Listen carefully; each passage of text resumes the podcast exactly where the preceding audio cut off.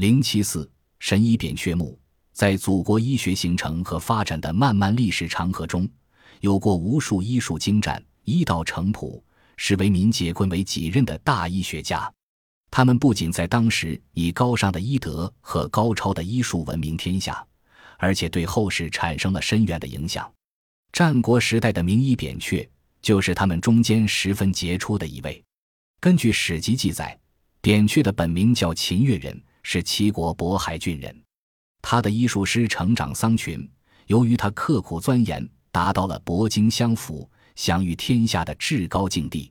他对各科医术都十分擅长。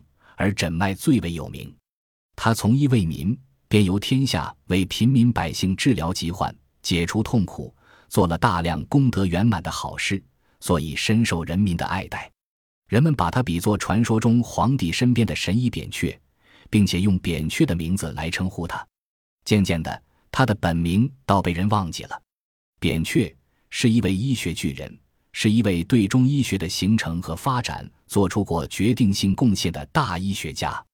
他一生倡导和推崇脉学，反对巫医骗术，这不但在当时难能可贵，而且对后世影响深远。直到今天，中医界仍把他提出来的脉学原理奉为经典。可是，正因为他医术太高，名声太大，所以引起了小人的妒忌。当时的秦国太医令李希。自知医术难比扁鹊，却又不愿名落他人之后，于是便雇佣刀手刺杀了扁鹊。可惜，这样一位医学巨人竟然死于非命，而且连死在什么地方、怎样被杀和被谁杀死都没有人知道。而正是这种结局，导致了扁鹊的身后事成为千古难解之谜。虽然当时的史学大家都没有记载扁鹊的身后事情。甚至连司马迁的《史记》中也没有只字片语。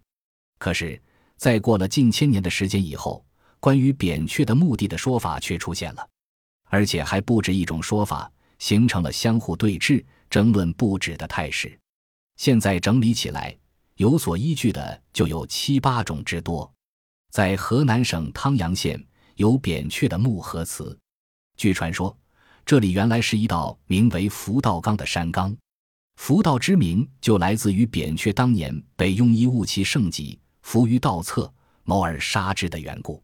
这些至今尚存的墓和祠，没人能说清楚它们立于什么时代，只是墓旁的各种碑刻都是元代以后各朝各代的。